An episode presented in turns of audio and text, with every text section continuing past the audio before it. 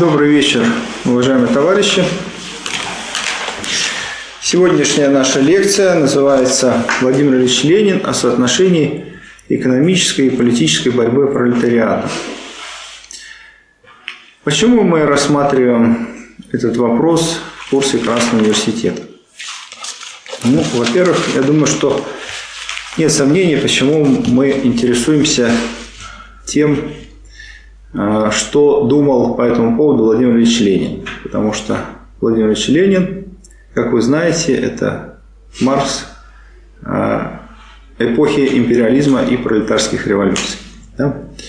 Владимир Ильич Ленин не только выдающийся теоретик марксизма, но и практик, который не только сформулировал постулаты, определенные постулаты марксизма, так как они преломляются в эпоху империализма и эпоху пролетарских революций, но и на практике доказал истинность своих представлений, своих суждений, своих теоретических воззрений.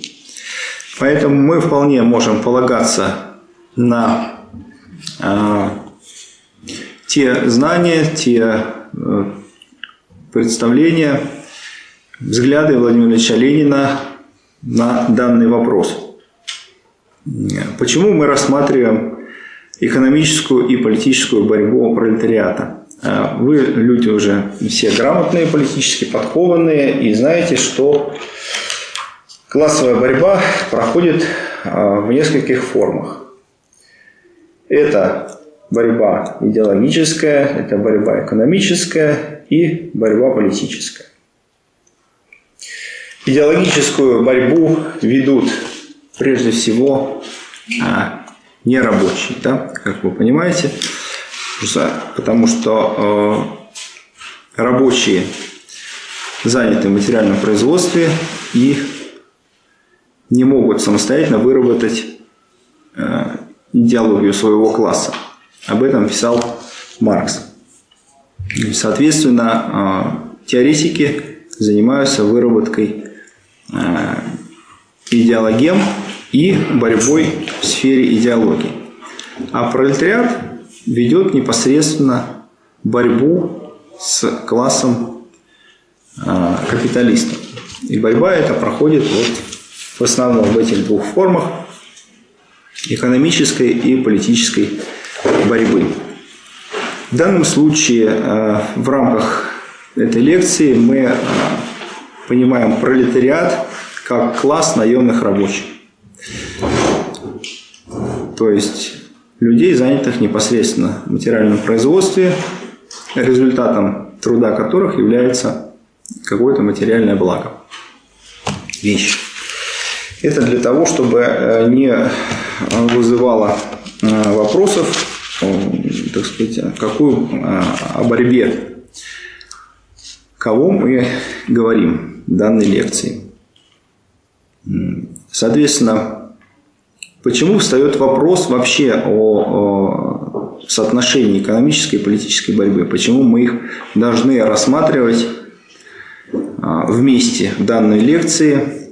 А, потому что э, и во времена Владимира Ильича Ленина, и в настоящее время а, не редко встречается точка зрения, и более того, это определенная линия даже в левом так называемом движении, когда экономическая и политическая борьба не только разрываются, но и э, противопоставляются друг другу. Э, мы знаем, что э, и во времена Ленина, и сейчас есть точка зрения, которая говорит о том, что экономическая борьба – это удел прежде всего профессиональных союзов.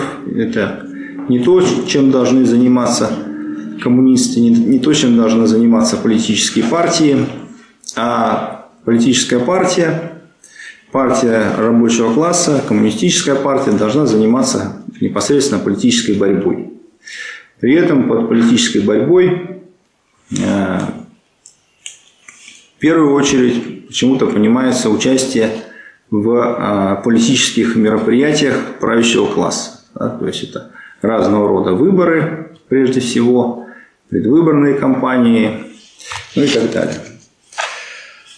А, что говорит по этому поводу Владимир Ильич Ленин? Начать я хотел с короткой цитаты, которая, собственно говоря, может быть, даже могла и подвести итог сегодняшней дискуссии. Но э, поскольку мы говорим не только о связи да, экономической и политической борьбы, но и о том, как они соотносятся в борьбе пролетариата против класса предпринимателей, соответственно, мы э, попробуем сегодня развернуть это в более такой, а, более пространное изложение.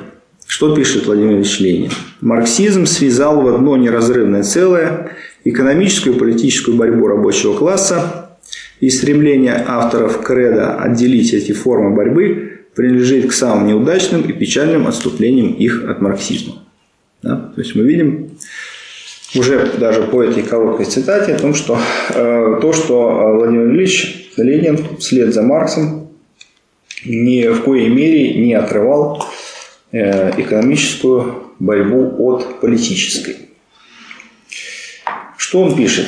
А, точно так же не может быть и речи ни о каком коренном изменении практической деятельности западноевропейских рабочих партий. Вопреки авторам Креда, громадное значение экономической борьбы пролетариата и необходимость такой борьбы были признаны марксизмом с самого начала. И еще в 40-х годах Маркс и Энгельс полемизировали против утопических социалистов, отрицавших значение такой борьбы. Когда около 20 лет спустя образовалось Международное общество рабочих, вопрос о значении профессиональных рабочих союзов и экономической борьбы был поднят на первом же конгрессе в Женеве в 1866 году. То есть мы видим, что этот вопрос ставился еще во времена Маркса. Да? Вопрос о соотношении экономической и политической борьбы. Итак, резолюция этого Конгресса точно указала значение экономической борьбы, предостерегая социалистов и рабочих, с одной стороны, от преувеличения ее значения, заметного у английских рабочих в то время, с другой стороны, от недостаточной оценки ее значения, что замечалось у французов и у немцев, особенно у альянсов. Резолюция признала профессиональные рабочие союзы не только закономерным, но и необходимым явлением при существовании капитализма. Признала их крайне важными для организации рабочего класса в его ежедневной борьбе с капиталом и для уничтожения наемного труда. Резолюция признала, что профессиональные рабочие союзы не должны обращать исключительное внимание на непосредственную борьбу против капитала, не должны сторониться от всеобщего политического и социального рабочего класса, их цели не должны быть узкими, а должны стремиться к всеобщему освобождению угнетенных миллионов рабочего люда. Вот таким образом. То есть э, с самого начала этот вопрос поднимался, рассматривался, и в марксизме был дан однозначный ответ. Каким образом э, должны соединяться экономическая и политическая борьба э, рабочего класса. Как мы знаем, экономическая борьба идет прежде всего непосредственно на предприятиях, непосредственно э, эта борьба охватывает коллективы рабочих, которые трудятся в материальном производстве, и борьба направлена прежде всего на э, ну, непосредственного хозяина да, производства, соответственно, на собственника этого, э, этого производства, собственника средств производства.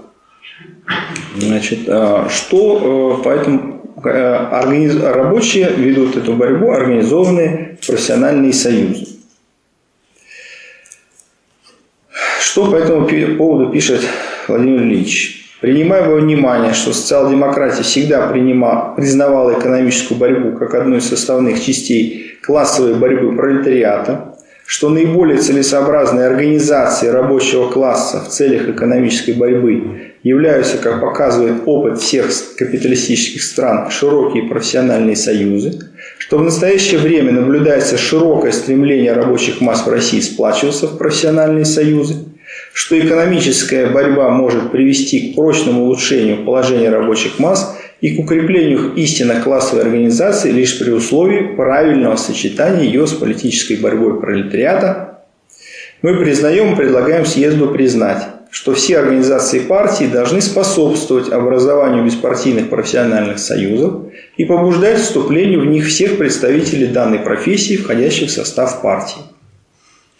Что партия должна всеми мерами стремиться к тому, чтобы воспитывать участвующих в профессиональных союзах рабочих в духе широкого понимания классовой борьбы и социалистических задач пролетариата, чтобы завоевывать своей деятельностью фактически руководящую роль в таких союзах и, наконец, чтобы эти союзы могли при известных условиях прямо примыкать к партии, отнюдь, однако, не исключая из своего состава непартийных членов. То есть здесь мы видим, что э, Владимир Ильич прямо излагает необходимость участия партии не только в организации рабочих союзов, но и в том, что члены партии должны входить в эти союзы, работать внутри профессиональных союзов и тем самым непосредственно принимать участие в экономической борьбе пролетариата.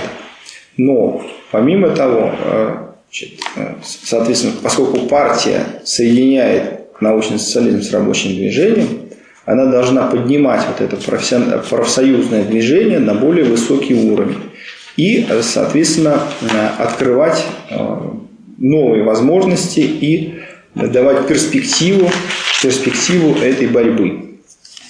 Этой борьбы. Значит, э, каким образом э, это происходит? Значит, по словам Маркса, всякая классовая борьба есть борьба политическая.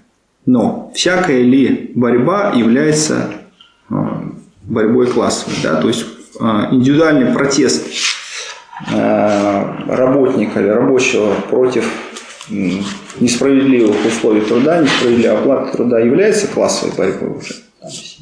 Нет, еще классовой борьбой не является. Выступление отдельной группы рабочих да, против, так сказать, э, условий на своем производстве, тоже еще не является классовой борьбой. Классовая борьба начинается тогда, когда она охватывает уже значительную часть класса, значительную часть класса. То есть она поднимается до а, уровня класса, уходит, э, вернее, а, становится борьбой не только отдельных лиц и отдельных коллективов, но, э, собственно говоря, становится борьбой значительной части или всего класса. Или всего класса.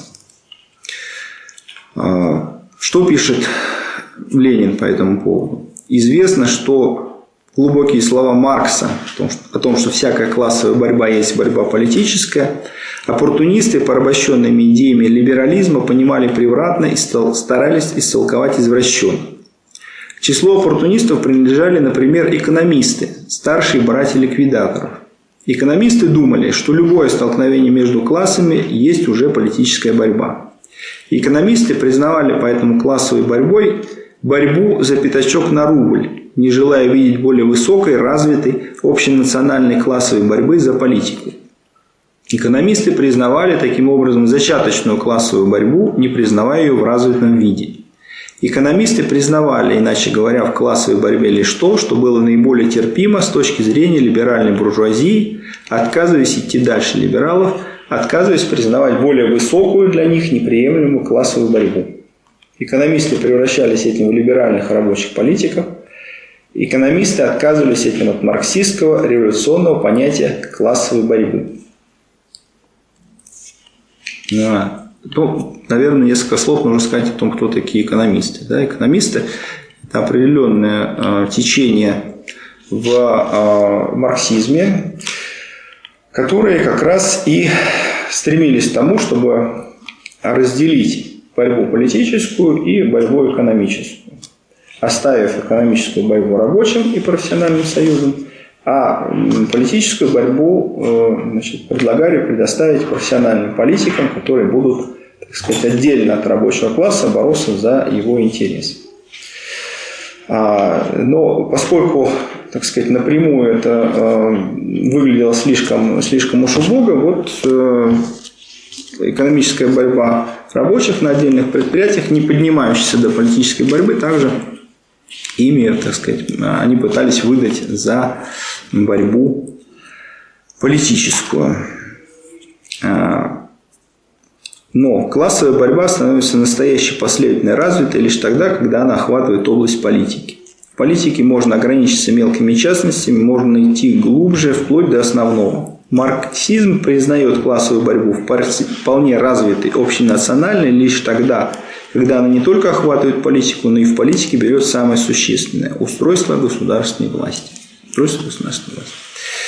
То есть мы видим, что э, Владимир Ильич Ленин в любой момент видел всю перспективу борьбы. И начиная от самых, так сказать, начальных форм до более развитых форм экономической борьбы и э, э, неизбежность перехода борьбы в борьбу политическую. Но экономическая борьба не переходит в политическую сама по себе. Сама по себе. Для того, чтобы она действительно стала политической, необходимо а, участие политических партий. И если речь идет о борьбе пролетариата, то это участие партии рабочего класса, коммунистической партии. Потому что без Э, коммунистической партии экономическая борьба неизбежно скатывается в тред юнионизм и сводится, по сути дела, к торгу за э, заработную плату и за лучшие условия труда между наемными рабочими и капиталистами. Соответственно, э, Ленин об этом пишет, что такой характер борьбы вполне устраивает Э, класс капиталистов. И мы видим, что, в общем-то, в развитых капиталистических странах это вполне нормальная практика. То есть экономические забастовки происходят постоянно. Есть э, организации, да, есть коллективы, которые бастуют чуть ли не непрерывно, то в, одной, в одном филиале, то в другом э, происходят забастовки. И, в общем-то, никто их, так сказать, не э, разгоняет пулеметами, да, не сажают зачинщиков забастовок в тюрьму. Это вполне легальный, вполне законный процесс. И мы видим также, что это не ведет к, ни к созданию массовой партии рабочего класса, не ведет, естественно, к, ни к созданию советов, ни к созданию, ни к переходу э, диктатуре пролетариата. Да? Почему так происходит? Потому что этот процесс контролируется и регулируется буржуазными партиями.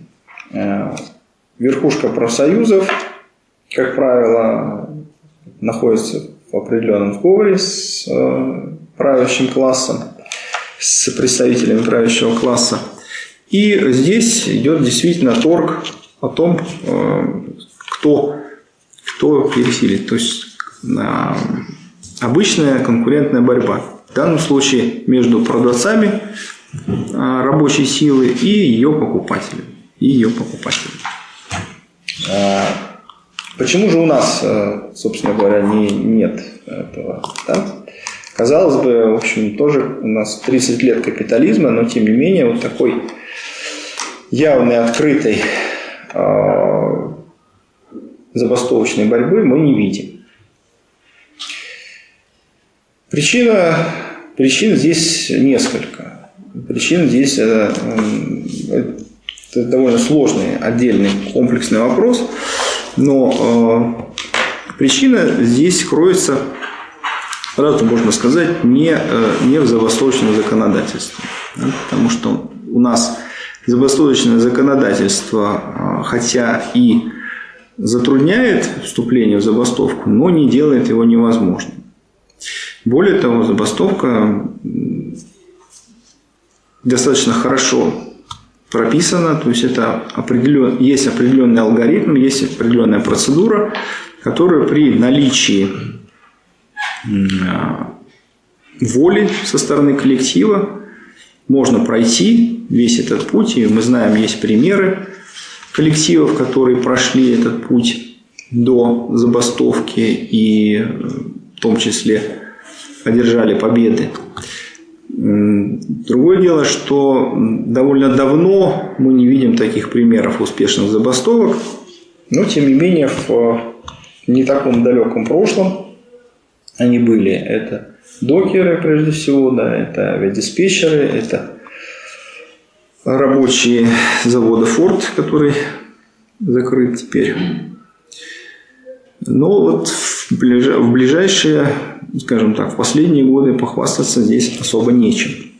А, похвастаться этим особо, а, похвастаться, похвастаться особо нечем. Значит, а, тем не менее, вопрос о том, как подготовить забастовку, как провести забастовку, все время обсуждается и поднимается в том числе на такой площадке, где встречаются рабочие со всей страны, это Российский комитет рабочих. И те из вас, кто интересуется рабочим движением, я думаю, что видели записи семинаров а, Российского комитета рабочих, который проходит два раза в год в Нижнем Новгороде, а, весной и осенью, где обсуждаются самые насущные вопросы рабочего движения, в том числе вопросы организации забастовки. Ну и опять же, те, кто из вас, кто следит за э, работой Российского комитета рабочих, может э, говорить о том, что э, может видеть то, что, собственно, докладов о успешно проведенных забастовках последние годы там тоже нет тоже нет. А,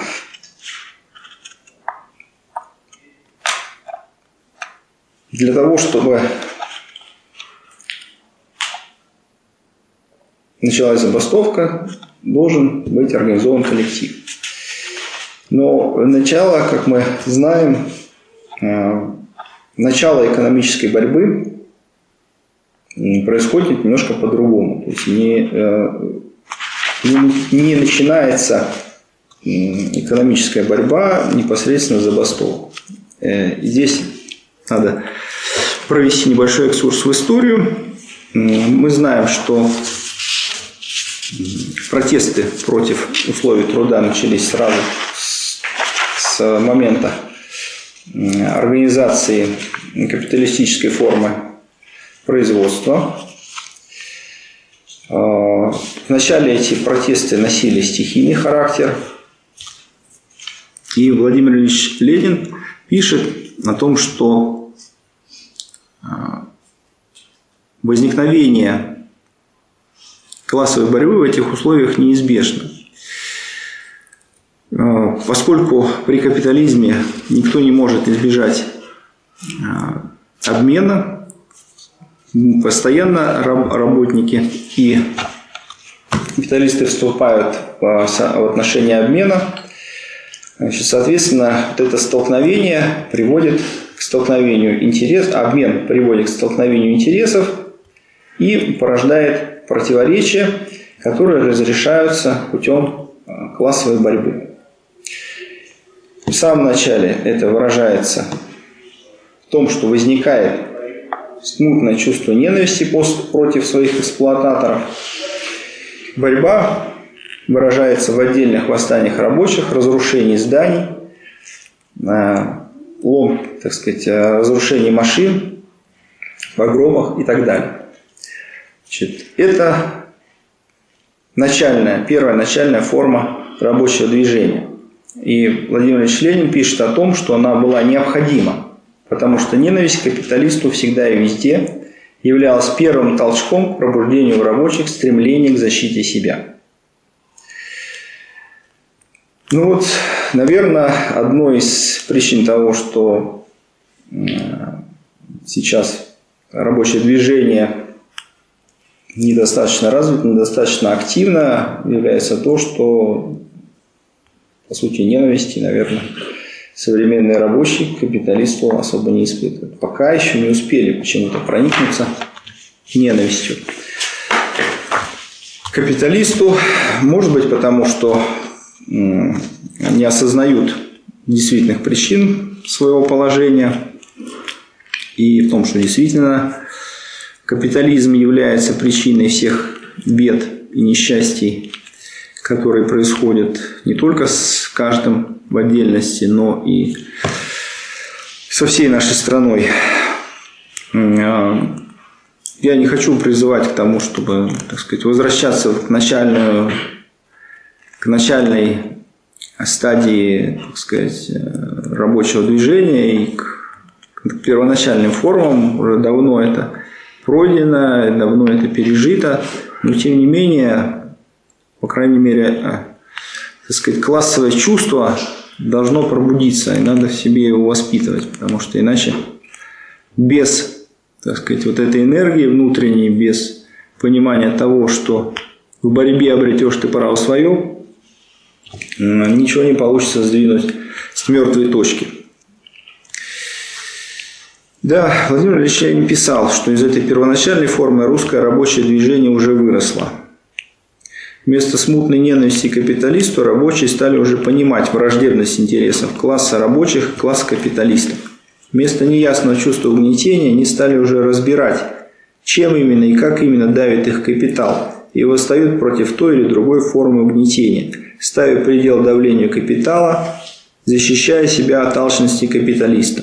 Вместо мести капиталистам они переходят теперь к борьбе за уступки, они начинают выставлять одно требование за другим и классу капиталистов и требуют себе улучшения условий работы, повышения платы, сокращения рабочего дня. Каждая стачка сосредотачивает все внимание, все усилия рабочих то на одном, то на другом условии, в которое поставлен, поставлен рабочий класс. Каждая стачка вызывает обсуждение этих условий, помогает рабочим оценить их, разобраться, в чем состоит тут давление капитала, какими средствами можно бороться против этого давления. Каждая стачка обогащает опыт всего рабочего класса. Если стачка удачна, она показывает ему силу объединения рабочих и побуждает других воспользоваться успехом товарищей. Если она неудачна, она вызывает обсуждение причин неуспеха и изыскание лучших приемов борьбы. В этом начавшем теперь повсюду в России переходе рабочих неуклонной борьбе за свои насущные нужды, борьбе за уступки, за лучшие условия жизни, заработка и рабочего дня, заключается громадный шаг вперед, сделанный русскими рабочими. И на эту борьбу, на содействие ей должно быть обращено поэтому главное внимание социал-демократической партии и всех сознательных рабочих. Значит,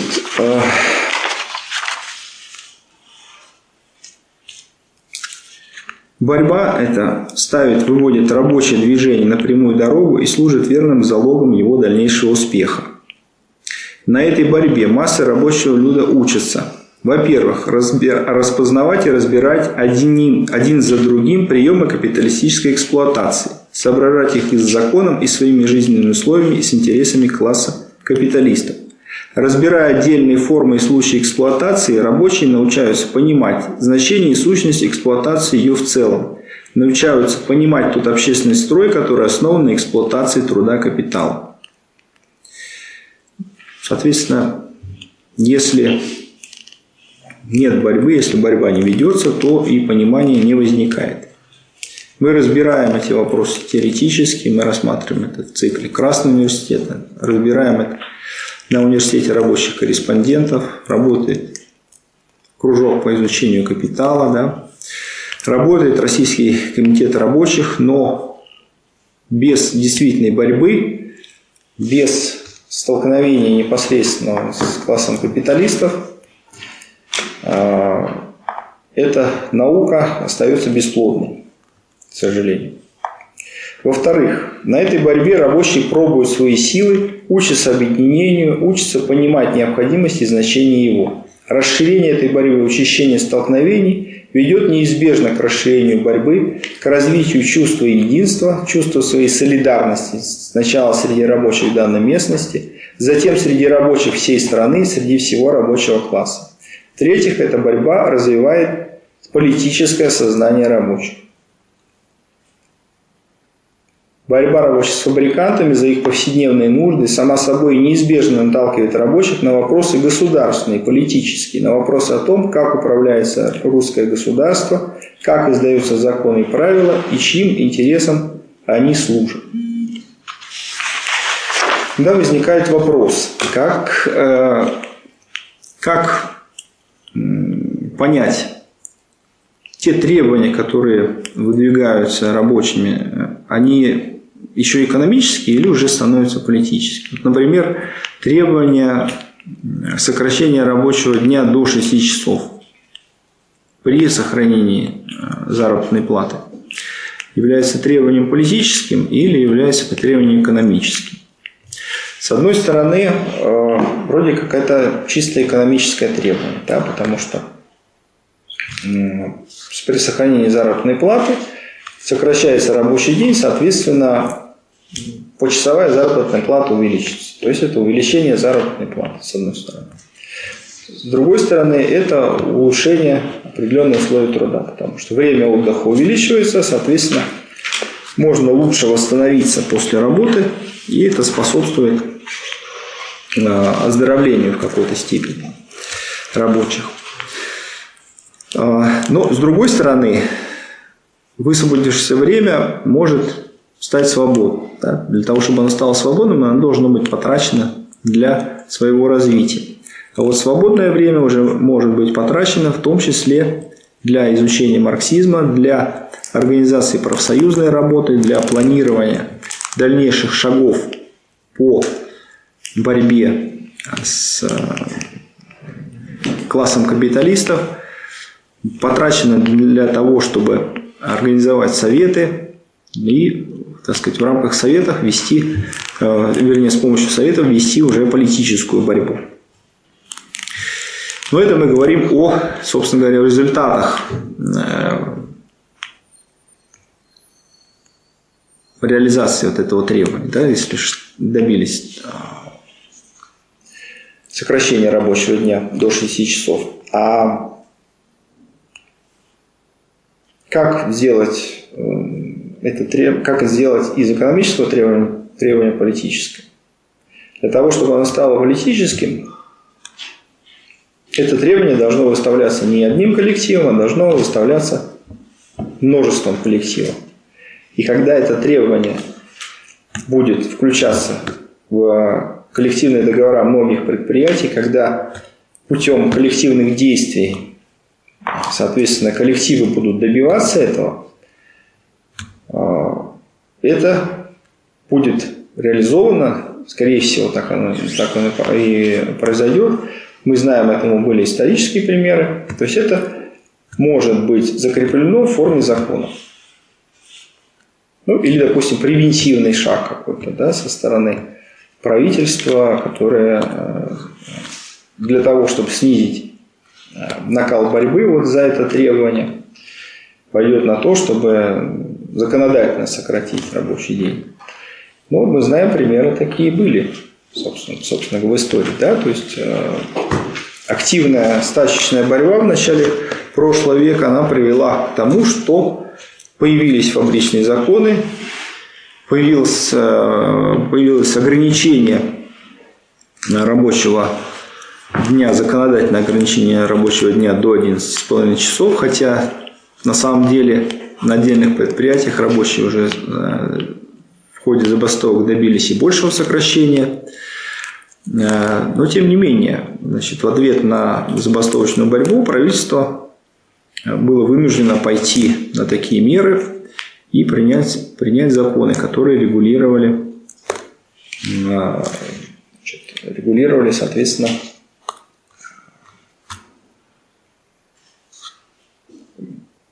жизнь рабочих условий на производстве. Вот э, таков путь э, преобразования экономических требований в требования политические. Э, именно поэтому проходит, на Российском комитете рабочих вырабатываются рекомендации для рабочих коллективов. Ну, прежде всего, предназ... Вернее, они предназначены для всех, конечно, рабочих коллективов, но прежде всего для тех, кто направил своих представителей на Российский комитет рабочих, потому что для делегирования на Российский комитет рабочих уже требуется собрать хотя бы небольшую группу единомышленников, которые, по крайней мере, подпишут направление э, своему, своему делегату, должно собраться не менее пяти рабочих. Уже создается какая-то небольшая инициативная группа, которая может вести работу в этом направлении на своем предприятии.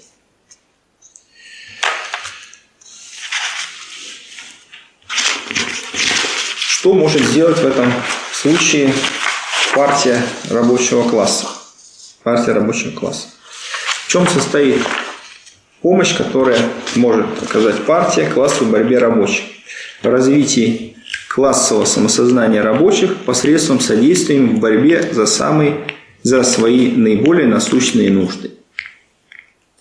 То есть Ленин прямо пишет о том, что партия должна помогать бороться рабочим не только за коренные интересы, да, но и непосредственно бороться за свои наиболее насущные нужды. Вторая помощь должна состоять, как говорится в программе, в содействии организации рабочих. Та борьба, которую мы сейчас описали, требует необходимой организации рабочих.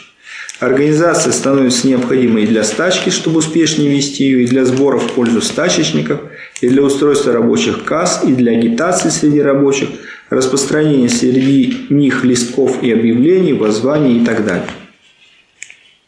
Еще более необходима организация, чтобы защитить себя от преследования полиции и жандармерии, чтобы скрыть от них все соединения рабочих, все их сношения, чтобы устроить им доставку книг, брошюр, газет и так далее. Помощь во всем этом – такова вторая задача партии. То есть, первое – помощь в развитии э, классового самосознания и помощь в борьбе за насущные нужды. Второе – это участие непосредственно в организации рабочих. Да? И партия рабочего класса должна этим заниматься. Как этим можно заниматься? Только находясь среди рабочих. Друг, других вариантов нет. Третья помощь состоит в указании настоящей цели борьбы, то есть в разъяснении рабочим того, в чем состоит эксплуатация труда капиталом, на чем она держится, каким образом частная собственность на землю и орудие труда ведет к ниществу рабочих масс, заставляет их продавать свой труд капиталистам и отдавать им даром весь излишек, производимый трудом рабочего сверх его содержания. В разъяснении далее, как эта эксплуатация неизбежно ведет к классовой борьбе рабочих с капиталистами, каковы условия этой борьбы и ее конечные цели. Одним словом, разъяснение того, что вкратце было указано в этой программе. Ну, собственно говоря, это и есть соединение научного социализма с рабочим движением. Да? Не то, э, поскольку разъяснение – это как раз вот уже сфера идеологии. Что значит, что борьба рабочего класса есть борьба политическая, пишет Владимир Ильич. Это значит, что рабочий класс не может вести борьбу за свое освобождение, не добиваясь влияния на государственные дела, на управление государством, на издание законов. Таким образом,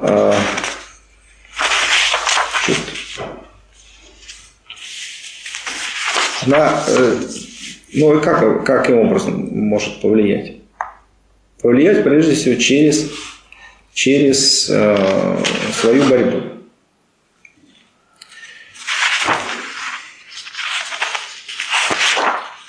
Об этом я уже говорил. Значит, э, далее, следующий момент. Владимир Ильич Ленин э, приводит очень хороший пример того, как э, экономическая борьба приводит к возникновению политических требований. И речь идет о революции 1905 года. Здесь мы знаем, что тогда стачки были по всей России – и э, Владимир Ильич Ленин рассматривает соотношение стачной борьбы э, у двух групп рабочих. Это металлисты и текстильщики. Металлисты являются наилучшими оплаченными, наиболее сознательными, наиболее культурными пролетариями.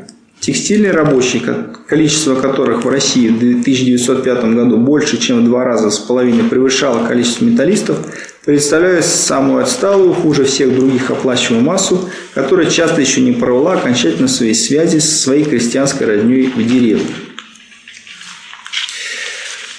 Значит, что здесь э, э, мы видим, да, что Владимир Ильич Ленин писал о том, что э, текстильщики представляют собой осталую массу, да, которая связана еще с э, деревней. Но мы знаем, что советы были созданы в первую очередь не металлистами, да? а первые советы были созданы, как вы знаете, в Иванове Вознесенске, да. И бастовали там именно рабочие текстильных предприятий. И вот эта связь э, с деревней и, э, так сказать, живые воспоминания еще об общине, они как раз и э, способствовали тому, чтобы тому, что было созданы советы, потому что, как правильно говорит Александр Сергеевич Казенов, коллективы, рабочие коллективы, трудовые коллективы представляют собой производственные общины. Производственные общины. И не случайно поэтому именно среди текстильщиков были, а, были, созданы, были созданы советы. А, ну, что пишет по этому поводу Владимир Ильич? Забастовки металлистов в течение всего 1905 года дают перевес политической забастовки над экономической. Хотя в начале этого года преобладание далеко еще не так велико, как в конце года.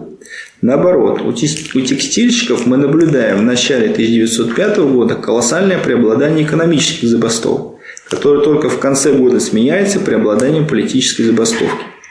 Отсюда с полной ясностью вытекает, что только экономическая борьба, только борьба за немедленное, непосредственное улучшение своего положения способна встряхнуть наиболее осталые слои эксплуатируемой массы дает им действительное воспитание и превращает их в революционную эпоху в течение немногих месяцев в армию политических борцов. Ну, я думаю, что тут э, как бы, э, комментарии излишни да, по этому поводу. Значит, пренебрегать экономической борьбой ни в коем случае нельзя. Значит, но политическая борьба не происходит непосредственно из экономической. Есть работа Ленина, где он критикует вот такой подход, что, дескать, э, из экономической борьбы, как, так сказать, э, путем самозарождения возникает борьба политическая. То есть политическое, политические требования и э, перспектива борьбы должна вноситься все-таки в рабочее движение, должна вноситься со стороны коммунистической партии. И здесь э, мы неизбежно э, сталкиваемся с тем, что э,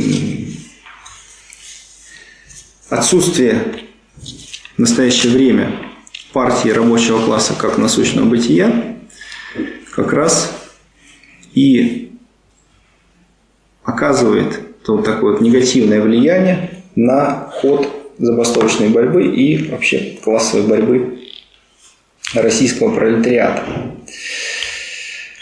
Почему так происходит?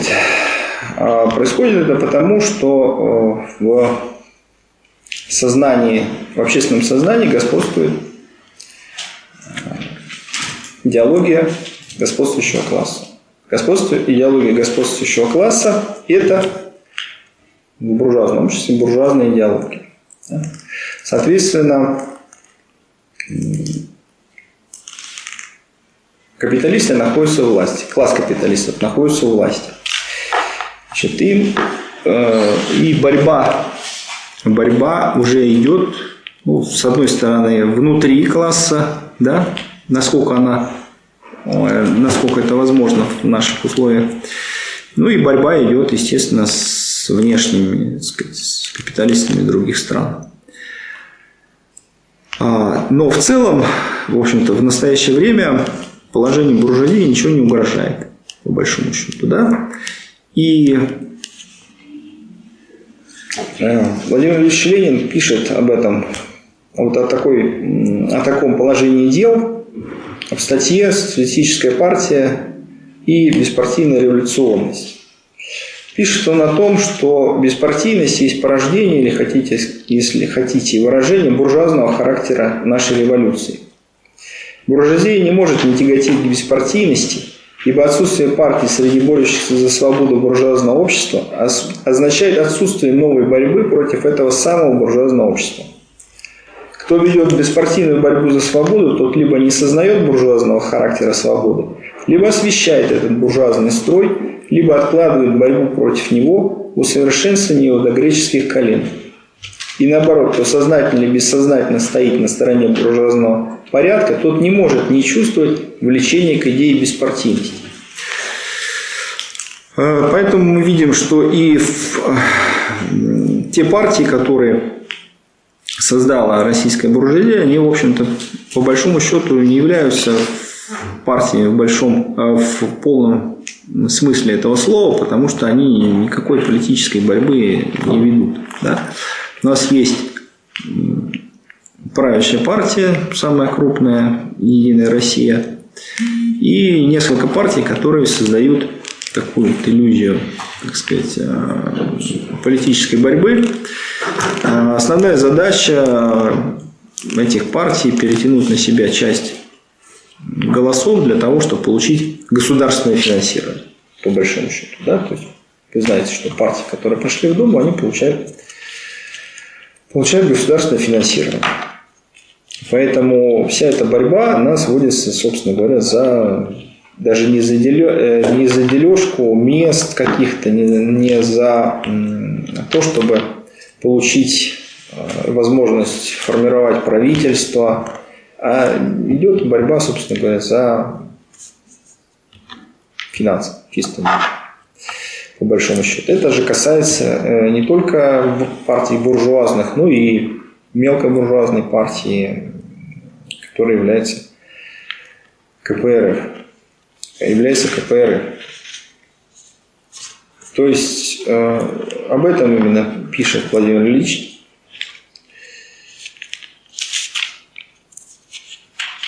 Политическое безразличие есть политическая сытость. Безразлично, равнодушно относится к куску хлеба человек сытый. Голодный же всегда будет партийным в вопросе о куске хлеба. Безразличие равнодушие к куску хлеба означает не то, чтобы человек не нуждался в хлебе, а то, что человеку всегда обеспечен хлеб, что он никогда не нуждается в хлебе, что он прочно пристроился к партии сытых. Беспартийность в буржуазном обществе есть лишь лицемерное, прикрытое, пассивное выражение принадлежности к партии сытых, партии господствующих, партии эксплуататоров. Беспартийность есть идея буржуазная. Партийность есть идея социалистическая. Это положение, в общем и целом, применимо ко всему буржуазному обществу. Конечно, надо уметь применять эту общую истину и к отдельным частным вопросам, и к частным случаям. Но забывать эту истину в то время, когда все буржуазное общество в целом восстает против крепостничества самодержавия, значит современно отказываться на деле от социалистической критики буржуазного общества. Да, тогда шла борьба против самодержавия. Сейчас самодержавия как угрозы нет. Соответственно, буржуазия со стороны рабочего класса тоже не чувствует угрозы. Буржуазия, э, по крайней мере, Э, России.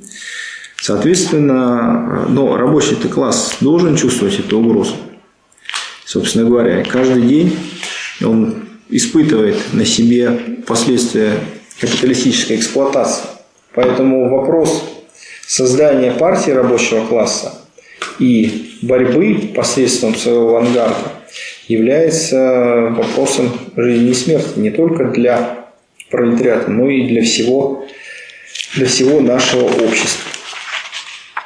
Ну и, наконец, э, вопрос, который также необходимо рассмотреть в этой лекции, это э, вопрос, когда именно вопрос о соотношении экономической и политической борьбы. Э, что мы говорим, когда говорим о соотношении? Это то, что выдвигается на первый план. Должна ли выдвигаться на первый план экономическая борьба или должна выдвигаться на первый план политическая борьба? Владимир Ильич Ленин пишет о том, что а, это зависит от конкретных исторических условий. Причем как в стране, так конкретной местности, так и на конкретном, вплоть до конкретного предприятия. В каком случае политическая борьба выходит на первый план? Когда отсутствует в обществе, в обществе отсутствуют политические свободы, когда э, нет возможности для э, нормальных, нормального политического процесса. Тогда на первый план выходит борьба политическая за завоевание политических свобод. А, там, ну, понятно, что в буржуазном обществе это, это буржуазные свободы. А, значит, в России сейчас остро вопрос политической свободы не стоит. Мы с вами здесь встречаемся, свободно обсуждаем вопросы марксизма, вопросы создания партии рабочего класса, да? имеем возможность критиковать, так сказать, э, правящий класс и его деятельность по отношению к рабочему классу.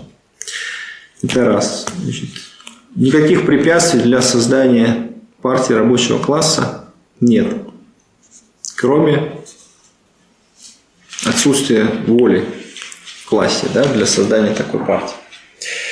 Но ни юридических, ни, так сказать, э, ну, прежде всего, да, юридических, ни организационных, никаких препятствий к этому не существует.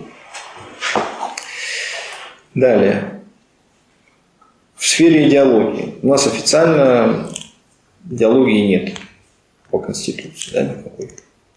А, ну, это не значит, что на самом деле нет. Мы понимаем, что в классовом обществе идеология есть всегда. И это идеология правящего класса. Но нет запрета на коммунизм, да, не говоря там о коммунистической символике, но не, не о каких запретах на коммунизм и активного, агрессивного антикоммунизма в нашей стране тоже нет. Пока нет. Но если так сказать, э, рабочий класс будет продолжать спать, то он появится неизбежно. Мы видим это на примере сказать, соседнего государства. Что происходит, когда рабочий класс не ведет борьбу с классом буржуазии, Значит, далее, что касается организации рабочего класса. Нет никаких препятствий для создания профсоюзов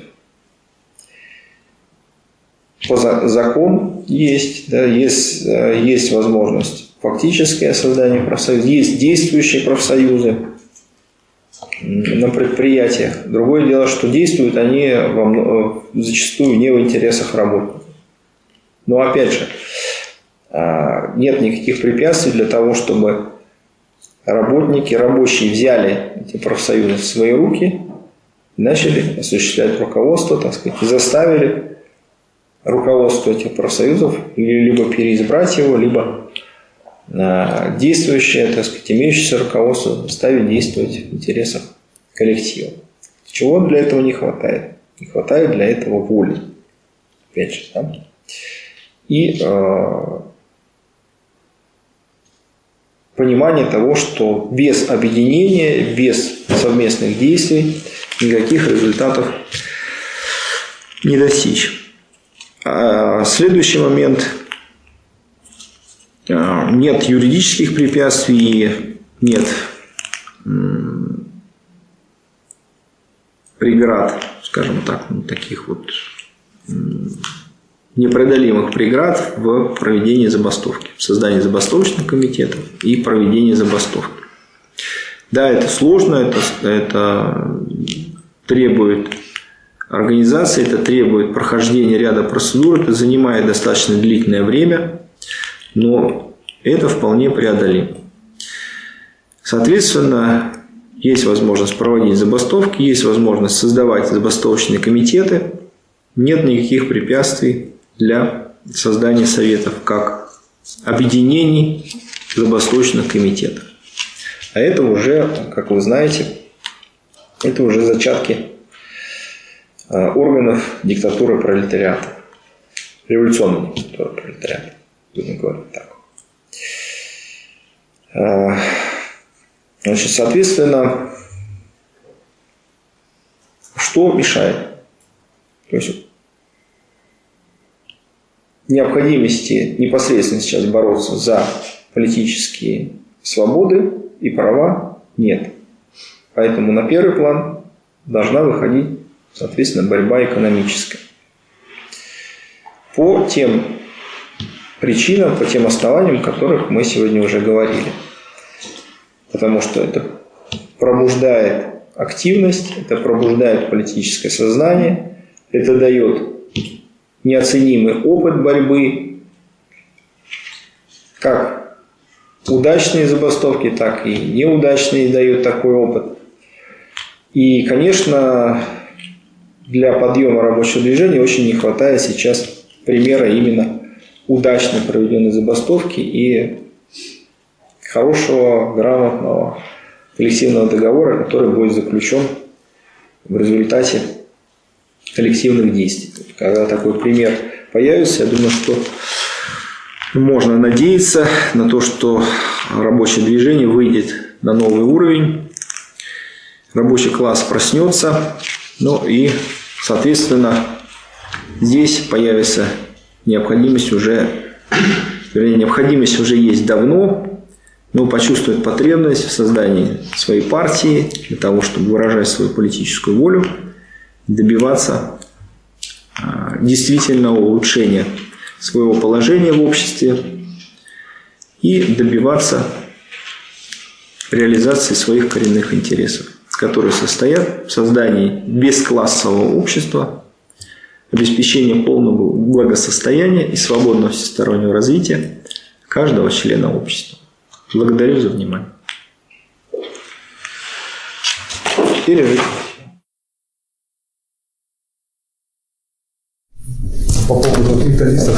Ткачей, мне там дальше что показывает скорость вовлечения тех или иных, как раз связь с крестьянством, с крестьянством показывает их долгую вовлеченность, пока долетит, грубо говоря, для тех кто некоторое время проводит в деревне, занимаясь своими делами.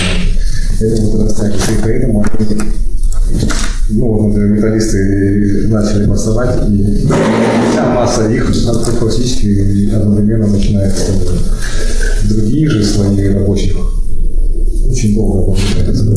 Потому что они как сказать, уезжали все домой. Концентрация разная.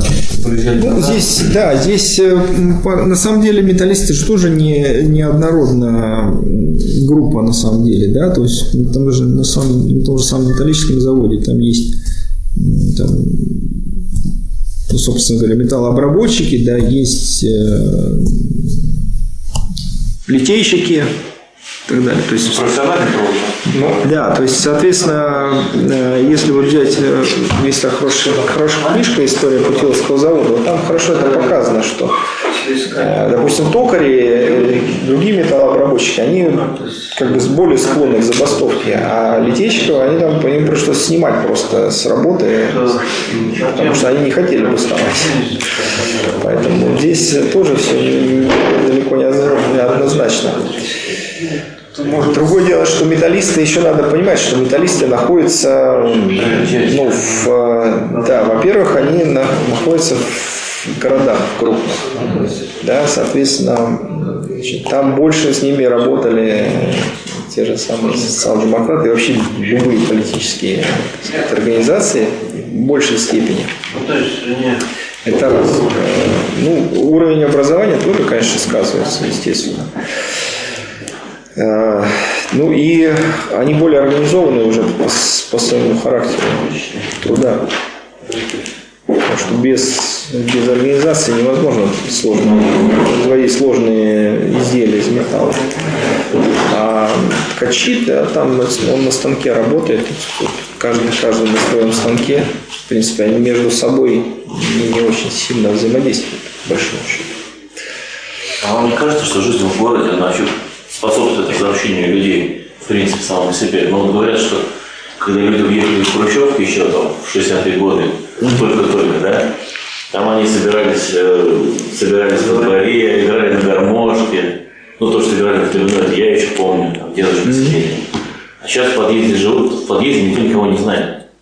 Жизнь города как бы состояние. Можно Раньше, ну, как бы сейчас отпустил, говорит, в состояние, тоже начнет общаться. Вот. Ну, это да. Придется. Ну, мы знаем, что цивилизация начинается с городов.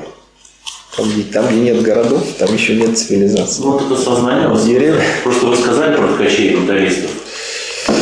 Я вспомнил вот эти гармошки у Хрущева. Вот на самом деле, да, здесь, здесь некоторое противоречие есть на самом деле. И э, Ленин, когда писал эту статью, он еще на самом деле не, э, ну, еще вот не осознал э, значение и роль советов. Да, кстати. В этой статье еще практически про советы ничего не говорится. Все, все ранее, все экономисты, Да, там, ну, гражданская война. То есть, ну, А, и вот этот, э, и это заметно, кстати, да. Да, у металлистов были поли- политические сказать, требования, политические забастовки, но тем не менее советы создали ткачи. Как ни крути, это факт исторический. Сейчас, конечно, разобщенность тоже играет э, большую роль, хотя, с другой стороны, не- нельзя, нельзя сказать, чтобы люди на работе так были ра- разобщены. Все общаются между собой. И, извините меня, когда там надо что-то замутить, э, типа сверхурочных, так сказать, выйти в су- субботу, там очень даже люди объединяются. Если кто-то кто против, э, начинается давление со стороны коллектива. То есть Э, когда речь идет о том, что нужно действовать в интересах буржуазии или, так сказать, вот, ну, сиюминутных каких-то, общем, люди хорошо объединяются. Или, допустим, кто-то получил тоже пример. Да, вроде, вроде все разобщены, но э, вот человек получает травму на производстве. Начинает там, к нему мастер подходит, говорит, давай ты напишешь, что ты не на производстве, а дома получил травму. Тебе там денег там заплатим, все как положено. Если человек отказывается, его начинают уже не только мастер, он начинает весь коллектив. Говорит, ты что, это, давай, если ты заявишь как производственную травму, нас весь, э, там, всю бригаду лишат премии. Потому что мы допустили нарушение правил техники безопасности. И все прекрасно объединяются и идут, так сказать, этого э, несчастного, который мало того, что травмирован, так он еще и значит, получает моральное давление, да, вместо поддержки со, сказать, со стороны э, своего коллектива. Поэтому об- объединение происходит, только объединение происходит не в интересах рабочих, а в интересах класса капиталистов. А кто ходит на эти профсоюзные собрания или конференции и, так сказать, голосует дружно э, за кол договора, которые выгодны работодателю? Что? Ну да, много. То есть это люди организованы, но их организовывает работодатель. Не сами, не сами организовались внутри себя для э, осуществления своих интересов, а работодатель их прекрасно организует и направляет Другой вопрос, немножко чуть-чуть с другой стороны. Вот, э, с точки зрения общей экономической ну, ситуации и работы предприятия конкретно, вообще, в принципе, в среднем. Вот тут было сказано, что норма эксплуатации 700%. Я не знаю, это в среднем или это где как. Просто насколько каков предел э, улучшения своего экономического благосостояния. Ты у кого? Это рабочий? Ну, сколько, грубо говоря, потому что ну, предприятие стонут, экономика там еле-еле на ладан дышит. Если рабочие чуть-чуть все побольше возьмут, то что вообще все станет? Нет, Ну, условно значит, э, ну смотрите, здесь, э, да, экономика вроде, это вот все говорят, что экономика дышит, на, на, на ладан дышит, да, там предприятия все в убытках.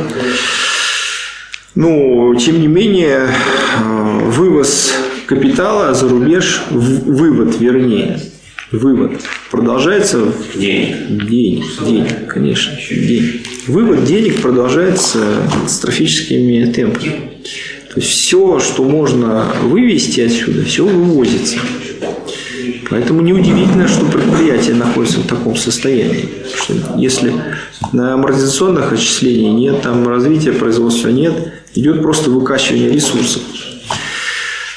И, по сути дела, все деньги которые не относятся к заработной плате, они э, рано или поздно оказываются за рубежом. А то, что попадает рабочим в виде заработной платы, это расходуется внутри страны. Эти деньги начинают вращаться внутри, так сказать, экономики. Поэтому на самом деле э, вот, э, увеличение заработной платы способствует подъему экономики. Другое дело, что, конечно, есть, конечно, есть этому предел. Это понятно, что в рамках капитализма улучшение положения рабочих, оно всегда носит ограниченный характер. И все победы носят временный характер.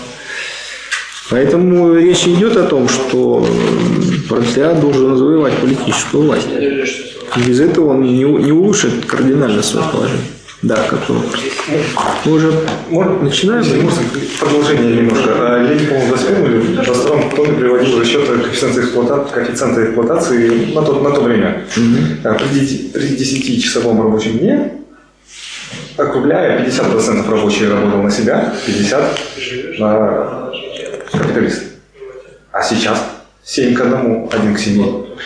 Получается, эксплуатация настолько выросла, ну, как-то немножко...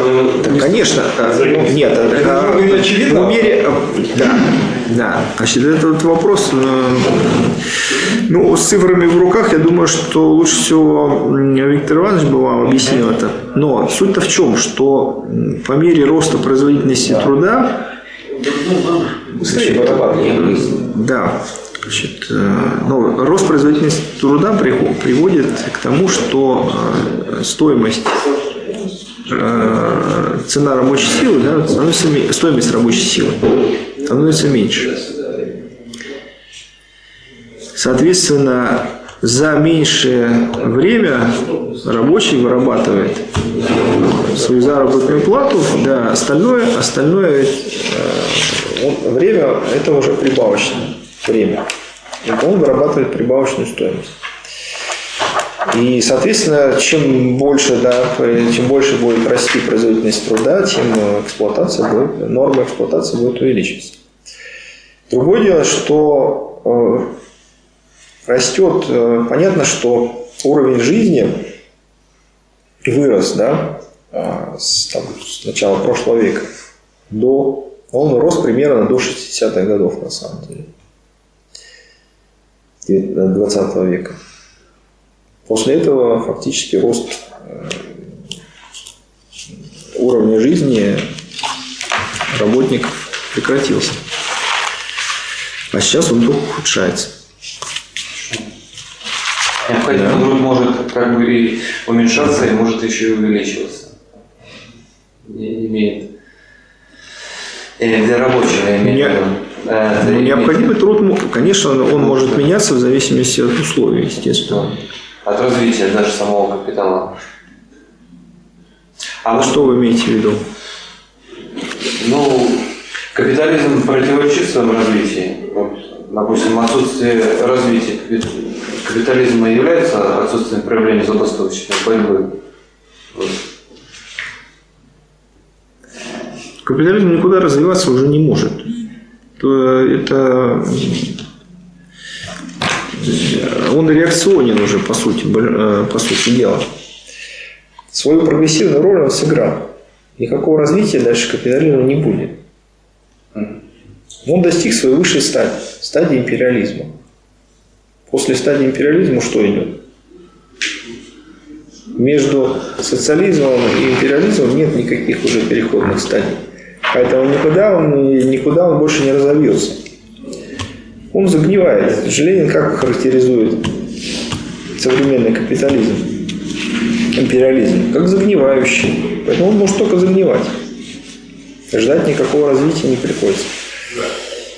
А, Что касается э, забастовочной борьбы, то нас забастовочная борьба интересует не с точки зрения развития капитализма, который мы не собираемся развивать, а с точки зрения, так сказать, обретения политической воли пролетариата и последующим завоевания политической власти. Почему, собственно говоря, и все усилия класса капиталистов направлен на то, чтобы ну, не дать рабочим объединиться и осуществить то, к чему, к чему они, так сказать, предназначены всем ходом исторического развития. Да. Вопрос. да Чем отличается стачка от забастовки? Ну, это просто название другое, на самом деле. Это стачка – это и есть забастовка. Мне казалось, что стачка – это забастовка именно с политическими требованиями конкретно. Забастовка может быть просто там за повышенную оплату сверхурочных. А что стачка от слова «стоять» Нет, ну, дело в том, что значит, если, мы, если мы возьмем современное определение забастовки, э, которое есть в российском законодательстве, то это частичное или полное прекращение работы по инициативе работников. Да? Значит, э, политических ни забастовок, ни стачек в России официально быть не может. Да, соответственно, никакие политические требования в ходе... То есть все забастовки по современному законодательству, они являются экономическими, по сути. Да?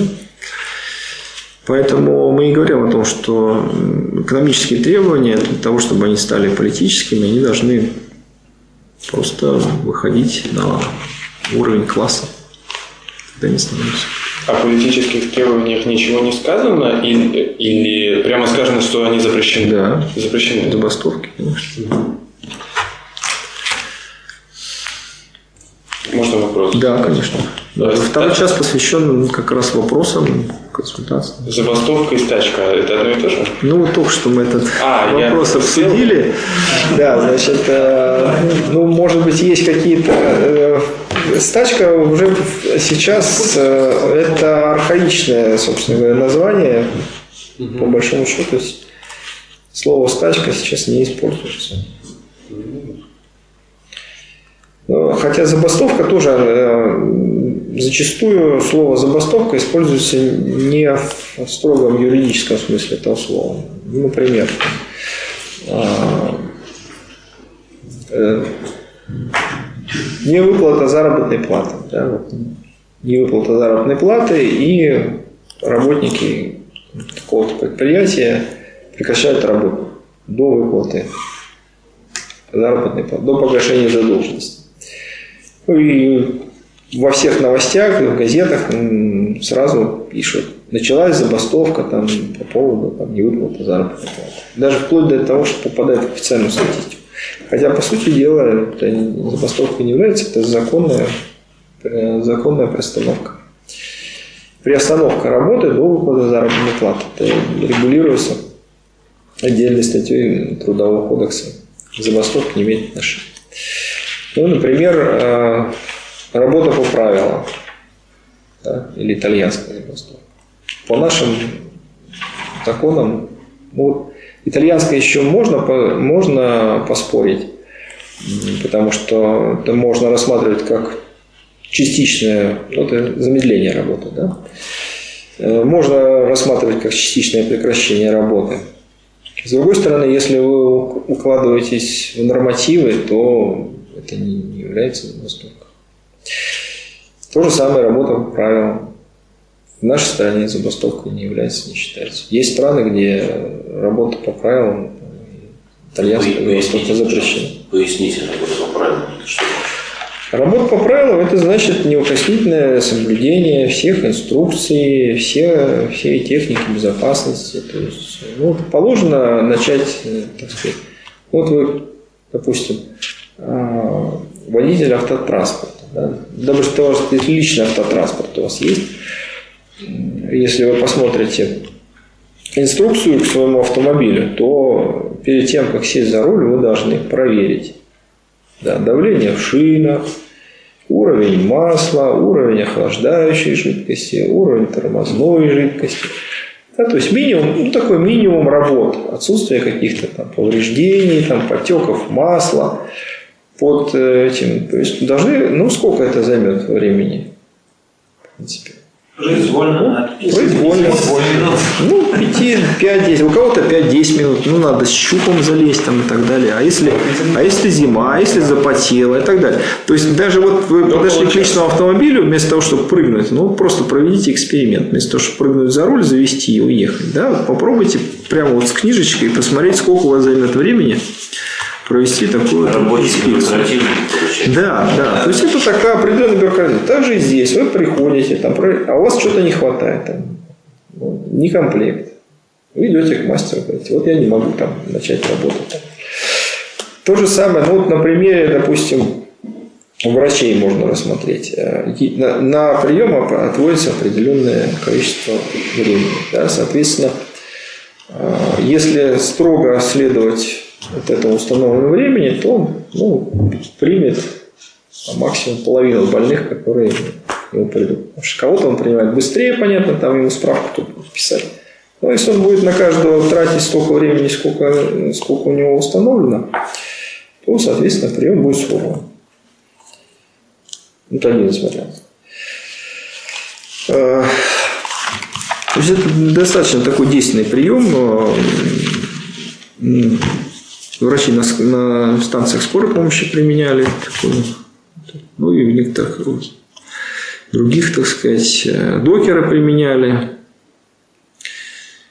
Есть э, это форма, скажем так, творческого подхода, который демонстрирует работодателю то, что есть коллектив, и он готов к коллективным действиям. Это вид, вид разновидность коллективных действий который при этом не требует, скажем так, э, соблюдения всех формальностей и э, длительной подготовки, прохождения всех процедур, но, с другой стороны, э, может привести только к какому-то локальному эффекту, по большому счету. Да? То есть, все равно эти действия не должны быть направлены в итоге на там, подписание либо коллективного договора, либо дополнений, каких-то изменений в коллективный договор, которые касаются так сказать, улучшения положения работника.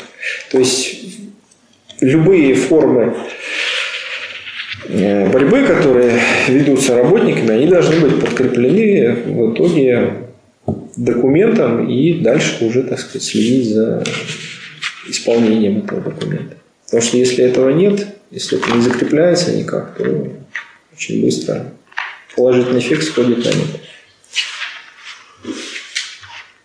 Таким образом. А, вопрос да. такой. Вы говорили а, про роль, про свободное время при капитализме. Какую роль, вы еще говорили, может, может повторить, какую роль может играть при капитализме свободное время для, для работников? Для работников при Ну, свободное время, ну, при любом общественном строе является благом, потому что это время, которое человек может потратить на свое развитие.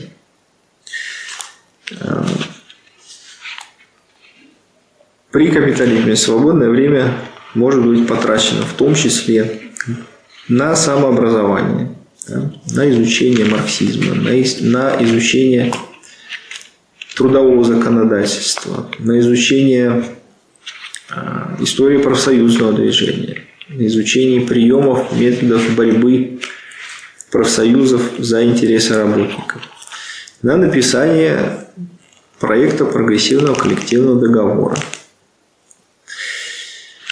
А, может быть потрачено на проведение тех же самых профсоюзных собраний, собраний инициативных э, групп внутри профсоюзов на обсуждение тактики ведения, так сказать, борьбы с работодателем.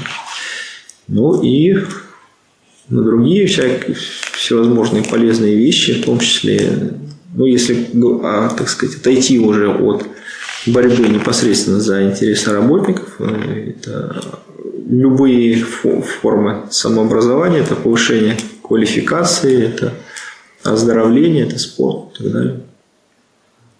Другое дело, что э, свободное время становится свободным тогда, когда оно материально обеспечено.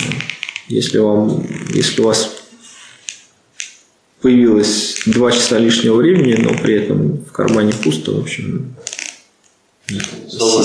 да, вы его, скорее всего, потратите на поиски второй работы и, так сказать, на, на, превратите опять его в рабочий. То есть борьба за сокращение рабочего дня и повышение заработной платы должна идти параллельно. Можно? Вы цитировали Ленина как раз э, во времен борьбы с экономистами, как раз он где говорил о том, что нельзя открывать экономическую борьбу от политической. И то, что вы в конце говорили по ситуации современной, mm-hmm. Что у нас, в принципе, политическая борьба рабочим вестись не может, им нечего, не, не, не, не, нечего ставить никаких задач. То есть таких, которые не глобальные, не самые. У них есть право собираться, у них есть право обсуждать, у них есть... То есть все, что мы... Что, что можно делать, это заниматься экономической борьбой, чисто экономической, политических требований, собственно, даже не придумать. А у Ленина как раз и было о том, что нельзя открывать. Собственно, кредо это как раз вот чисто экономическая борьба, и в современных политических условиях получается то, что, что предлагается, в том числе и вами. Нет. Мысль моя была совершенно, совершенно в другом. Но в современных экономических условиях получается, ну, в смысле, политических mm-hmm. условиях. То есть, если, Понятно. если, если нечего добиваться политически ближайших вещей, если не, нет, нет политических лозунгов, которые можно предложить э, рабочим вот, сейчас добавить к экономическим и так далее, то остается экономика. Экономизм был до того, Значит, э, здесь э, нет. Э, мысль моя заключалась не в том, что, в том, что не нужно вести политическую борьбу. Но на политическую борьбу пролетариат должен идти организованно. И сейчас задача состоит в том, чтобы создать политическую организацию пролетариата, который, которая сможет вести эту борьбу, с одной стороны. С другой стороны, сам пролетариат организоваться в класс для себя, и сделать он это может в первую очередь в настоящих условиях, ведя, полити... Э, ведя экономическую борьбу.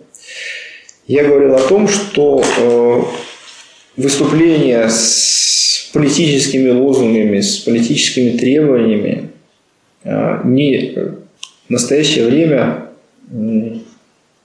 ну, не то, что нецелесообразно, а мы не имеем сейчас такого политического гнета в отношении э, пролетариата, который бы препятствовал ведению его борьбы.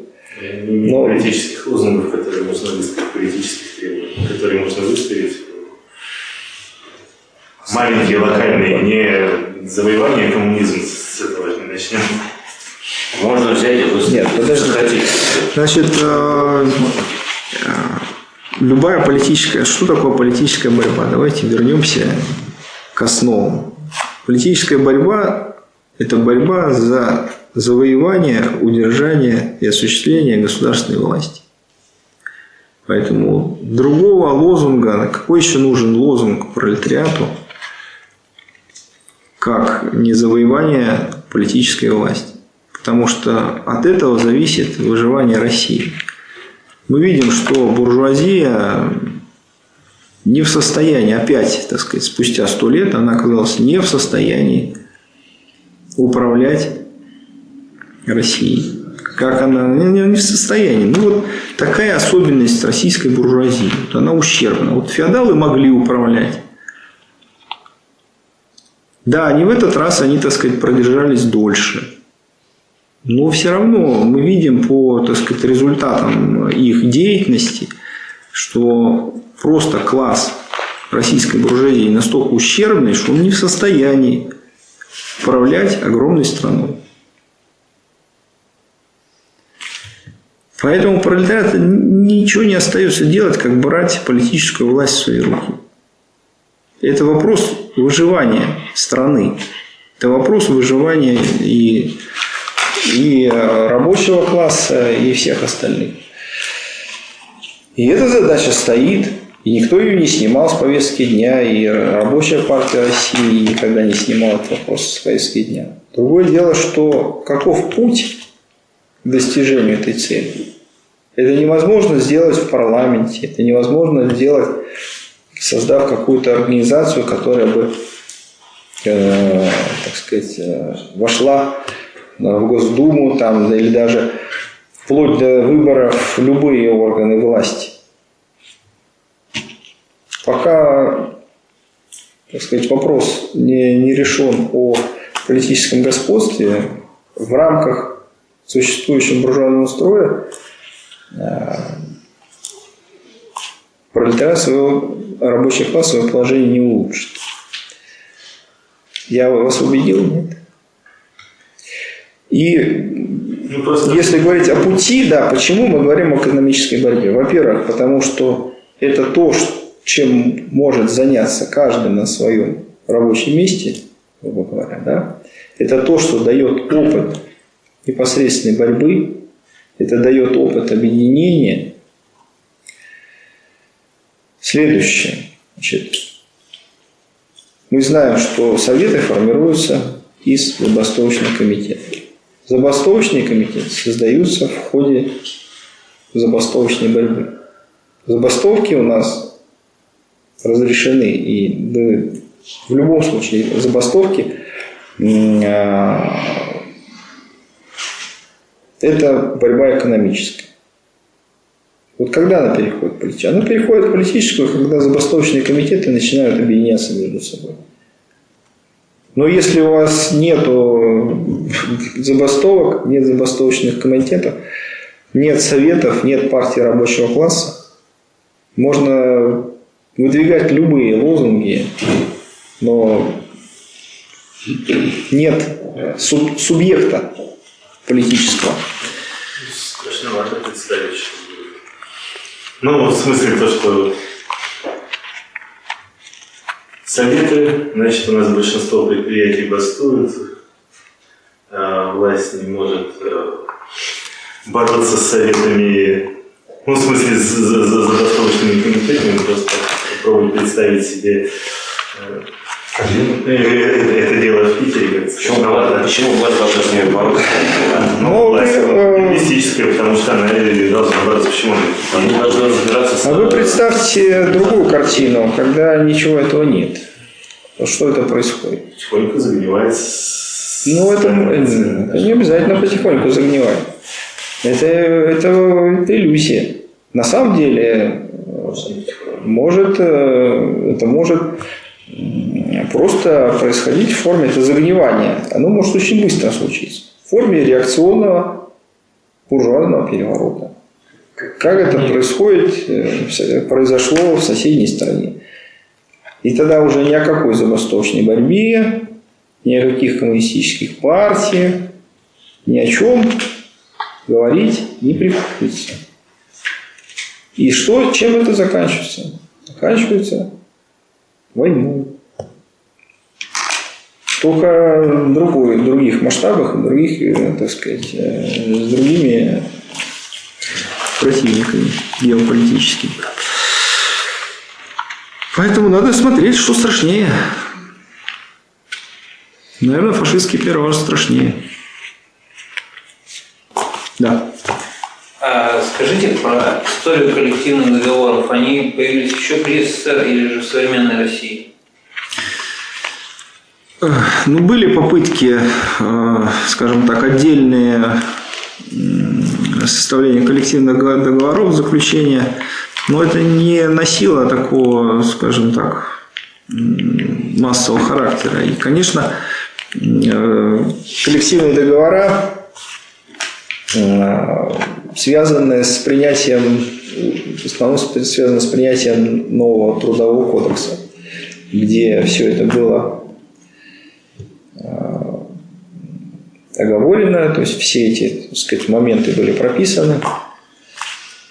И Понятно, что коллективные договора появляются там, где есть противопоставление коллектива и ну, руководства как представителей собственников. когда э, государство было, не было представителем собственника, а предприятия были государственные, там немножко по-другому все это регулировалось.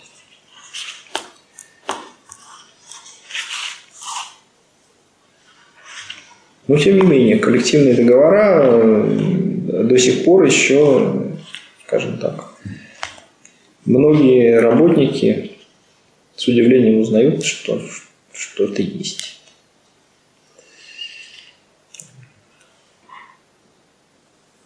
Вообще много интересного по коллективным договорам. Это отдельная э, большая тема. Э, и Некоторые работодатели, например, относятся к коллективному договору как к какой-то священной книге, которую ни в коем случае нельзя показывать работникам. Или можно показать, только не выпуская из рук. Да. Да. Пожалуйста. Вопросов не поступало? А, да, Александр. Хотел бы поучаствовать в распространении партийной газеты. Куда обращаться? А, можно, э, во-первых, в газетах есть телефоны, в каждой из газет, из наших. А, соответственно, можно позвонить по телефону в том, в том регионе, в котором он находится, там по регионам, и предложить, так сказать, себя в качестве участника. Можно написать на, на мой адрес там, партийный. Но если речь идет о Ленинграде, то... Вопрос от НАТО. Что делать, если по теме политический спектр и классовая борьба в современной России получил недочет? Не будет ли это являться препятствием для сдачи экзамена? Для того, чтобы получить зачет, нужно поработать над ошибками. Я проверю еще раз. И если все нормально, дальше можно будет сдавать зачет.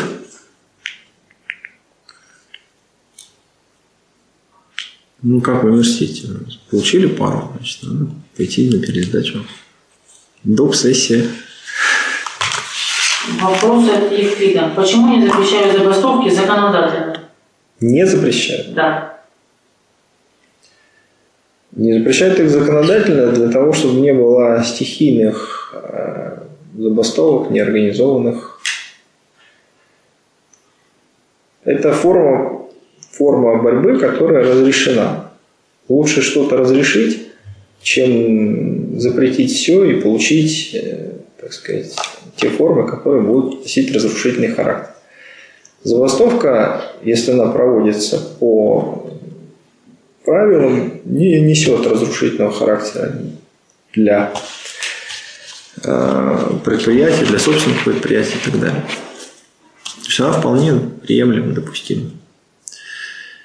И, ну, если мы возьмем историю забастовок, то да, история забастовок прошла богатый путь от полного запрещения и уголовного преследования до вполне легальной процедуры.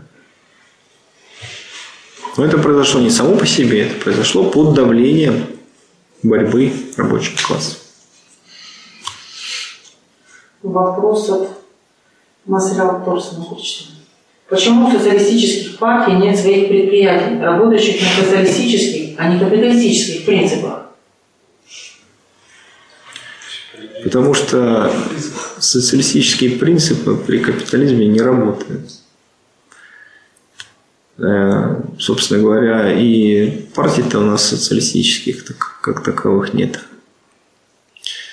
Но определенные, скажем так, э, ну, на, на отдельном предприятии может быть применена более, как, более справедливая система распределения произведенных благ. Но здесь, э, во-первых, полностью это наемный характер труда не уничтожен на, на данном конкретном предприятии. Ну и самое главное, что в общем, это предприятие рискует а, разориться и закрыться под давлением конкурентов. Можно вопрос? Да. А, а вот насчет, говорили, успешной забастовки докеров и диспетчеров, да? Да. Как Ну, бы... у диспетчеров у них другие были формы борьбы, потому что забастовки им запретили законодательно. Но, тем не менее, они успешно добивались в свое время. Мгм. Вопрос в том, э, как СМИ вообще освещали вот эти вот э, успешные забастовки, просто чтобы почитать как-то про это. В СМИ это, я думаю, что вы не найдете, это не почитайте, но на сайте Фонда Рабочей Академии, в публикациях э, в э, в Народной правде это широко освещалось. Просто Можно хотелось, поднять архивы Народной правды, да, посмотреть. хотелось бы не ангажированные источники, так, так сказать. Не ангажированные, что вы имеете в виду? Вы имеете в виду буржуазные источники? Ну, с разных сторон посмотреть на... СМИ пишут, что рабочие они- устроили забастовку. Если правильно подумать, они организовали, они не устраивали, не организовали.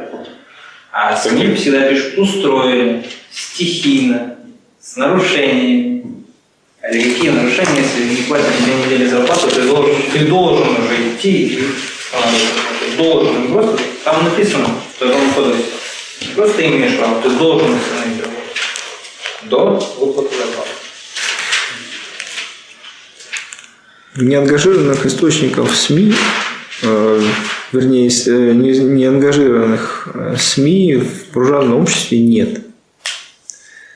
Кто платит, тот и заказывает материал. Поэтому освещение будет такое, как, как, как надо. Да.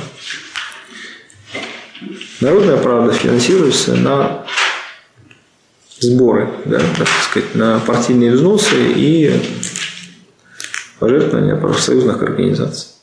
Поэтому освещает позицию работников. Вопрос от Андрея Калина. Можно ли объединиться с КПРФ движением Платошкина для решения общих проблем? Единство левых вообще возможно? Ну, как справедливо всегда говорит Михаил Васильевич Попов по этому поводу, объединяться надо не с кем-то, а объединяться надо с рабочим классом. А Что касается каких-то действий общих, ну, это зависит от конкретного момента. Возможно, такой момент когда-нибудь настанет, но объединяться организационно с ними нет никакого смысла. Идеологически мы с ними расходимся, поэтому пока ни о каком объединении речи быть не может. Что касается Платошкина, ну, да, его новый социализм, всегда опять-таки вопрос совершенно справедливо ставится, ставится, а чем был плох, а просто научный социализм. Почему тогда новый социализм? Новый социализм оказывается на поверку рыночным каким-то социализмом и так далее. Все это еще со времен перестройки, по-моему, навязывало в зубах. Только люди, которые тогда еще не жили, могут думать, что здесь есть что-то новое. Как писал Ленин, э, вместе бить, врозь идти, последовательность. Когда Ну, да, да, только, только надо понимать, что те люди никого бить не собираются, они, так сказать, э, тем более руку, которая их кормит. Чем?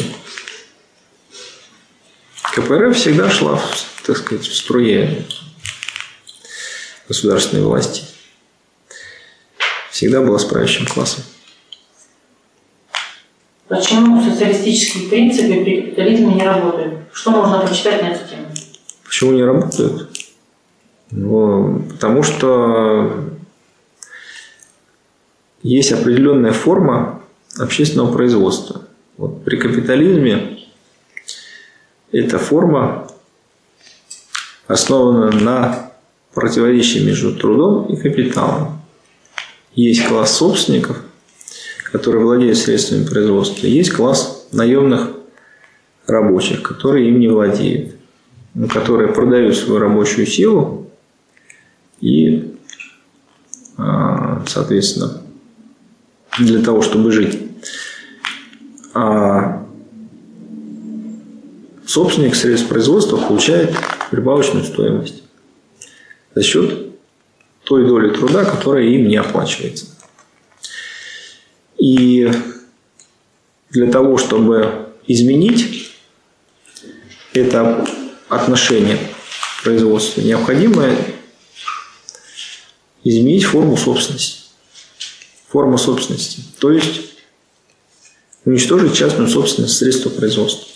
Когда средства производства переходят в общественную собственность, соответственно, у нас меняются отношения в производстве, нет как таковой прибавочной, ну, вообще, так сказать, стоимость исчезает, потому что труд перестает быть наемным.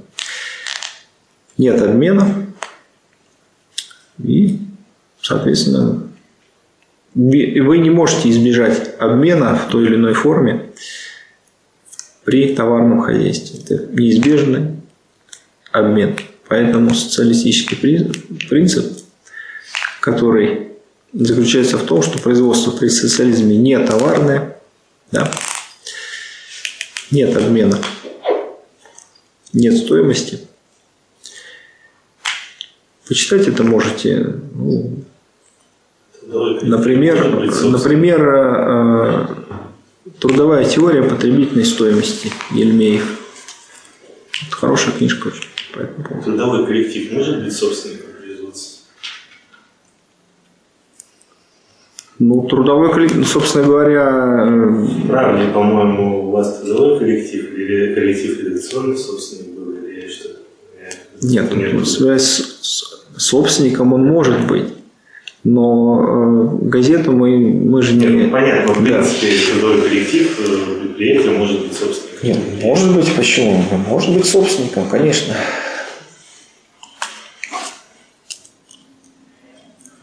Ну, если вы, если вы объединяете, ну, вы можете, можете, каждый человек может быть собственником производства, средств ну, понятно, индивидуальный предприниматель. Да, индивидуальный Просто предприниматель. если в этом плане говорит, ну, хорошо, один трудовой коллектив, другой трудовой коллектив. Да. А, да. Значит, может быть действительно несколько... Этот путь несколько, ведет... Этот путь ведет э, к тому, что вот эти э, трудовые коллективы будут эксплуатироваться крупные собственники средств производства. Это, по сути дела, та же система, как э, система кустарей. Вот вроде, вот в свое время, да, Ленин об этом писал, большая работа. Конечно, вроде как кустарь, у него есть свои средства производства. Он там что-то, так сказать, шьет, там, э, изготавливает. Э, и вроде как он работает на себя. На самом деле он подвергается еще большей эксплуатации, потому что зависит он от поставщика сырья, от скупщика, которые определяют цены. И Ленин очень хорошо это показывает, что зачастую доходы этих вот собственников средств производства меньше, чем доходы наемных работников. И живут они хуже, чем, наем, чем наемные работники. Также и здесь то же самое, потому что предприятие, оно же не в вакууме будет находиться.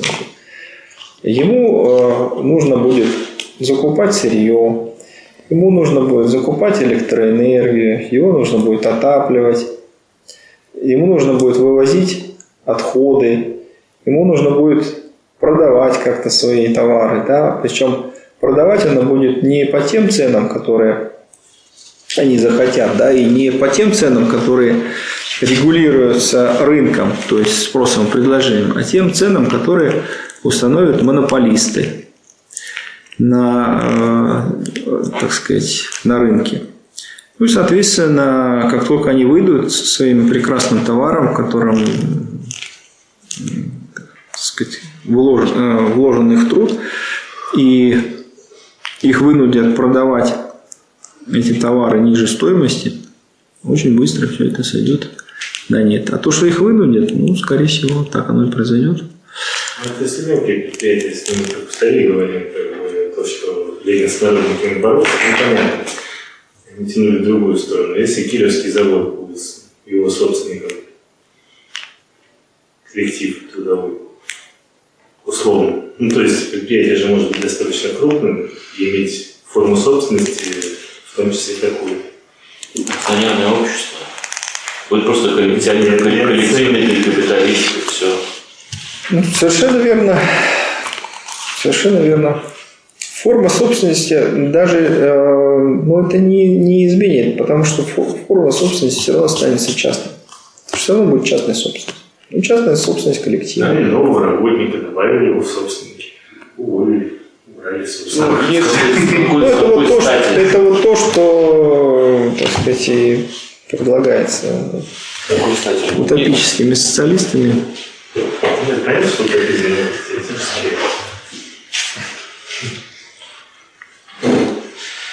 что это Ну, так, в принципе, коллектив должен э, сорганизоваться и монополию устроить им как на свой труд, а не на собственность капиталиста. На свой труд это надо монополию в пределах страны устраивать. Сложнее, чем на труд. Нет, э, на самом деле совершенно справедливое замечание, э, поскольку рабочие являются продавцами рабочей силы, для того, чтобы занять монопольное положение в своем предприятии, они должны объединиться. Да, как, раз, как раз это можно сделать на отдельном предприятии. Если продавать труд не в одиночку, так сказать, не в розницу, а выступить все вместе. Другое дело, что понятно, что это, так сказать, в моменте улучшит положение потому что ну, другие приемы может применить собственник. Он может просто закрыть, допустим, предприятие. Например. Если будете слишком хорошо бороться, соответственно, предприятие закроют. Или реорганизуют, или еще что-то. Масса, масса различных вариантов. То есть понятно, что э, любые успехи рабочих при капитализме, они носят временный характер. Об этом Ленин всегда писал и подчеркивал многократно. Более того, все, что достигнуто этой борьбой, может быть, в течение там, некоторого времени путем разных ухищрений отобрано назад. Но самый простой способ – это та же самая инфляция. Да. Есть шансы какие-то на борьбу успешную у, работников, которые вывели на аутсорс? Ну, не промышленные аутсорсинг. Простые, простые работники. Да. Ну, если они формируют какой-то коллектив, то может быть. Ну, те же самые, ну, что такое аутсорсинг? Вот, допустим, на, то, на тот же самый Балтийский завод э, по аутсорсингу достаточно много специалистов набирается. Но они тоже, они же формируют все равно временный коллектив определенный. То есть есть рекрутинговое агентство, которое, это агентство там, по обеспечению занятости, которое собирает там людей по всей стране. Там, они объединяются и, так сказать, э, дальше уже, то есть они заключают договор с этим рекрутинговым агентством, оно их перепродает будем говорить так, какой-то другой фирме, которая занимается, ну, субподрядчику, да, который уже заключает договор с подрядчиком. Вот у них сформировался определенный коллектив, пускай он временный. То есть они, по идее, уже на, это, на, это, на этой стадии могут объединиться. Другое дело, что у них, понятно, они друг друга не знают, это сложно сделать. Люди годами работают на, на одном предприятии и не могут объединиться, чтобы побороться за коллективный договор. А здесь людей, которые там вчера друг друга узнали, естественно, друг другу могут не доверять. Другое дело, что э, зная о том, что существует такая форма занятости, может быть, имеет смысл заранее так сказать, договариваться между собой. Люди одной специальности, которые знают, что они работают по аутсорсингу, допустим, в основном те же самые электрики, что их соберут. Между собой договориться заранее, что вот мы там договариваемся наниматься за такие такие деньги, да, на таких условиях. А получается на деле как, что людей собирают, нанимают, они отрабатывают, э, так сказать, свой контракт, в конце выясняется, что денег им никто не заплатит, или что а они идут к своему, своей организации и говорят, нам не заплатил, значит, субподрядчик. Когда был субподрядчик, а субподрядчик говорит, ничего подобного, мы деньги там по акту все перечислили, все. Спрашивайте с него. А у вас есть что? Мы вам, мы, мы вам можем заплатить. Ну, это реальный пример. Это, видел видео записи. Он их спрашивает, «Э, ребята, а у вас э, трудовые договора подписаны с вашими? Три месяца они там отработали. Нет, не подписано. А почему? Ну, вначале там у них бланков не было, сказали, потом подпишите. У них нет, они даже э, работали без всякого оформления. Современная форма рабства. Да, но это, это форма связана с тем, что люди просто сами, так сказать, неграмотные и не, не готовы отстаивать свои даже минимальные интересы. То есть писать договор. И, и естественно, а чем я вам заплачу? Я вас не нанимал. У вас договор с той фирмой, с которой фактически договора нет. Ну, теоретически, да, в суде можно попробовать, потому что фактически они работали, то есть надо будет доказывать, что работал, э, выполнял трудовые обязанности и, и получал какие-то деньги там как-то, да. Опять же, э, когда заключается договор, там указывается минимальная заработная плата без э,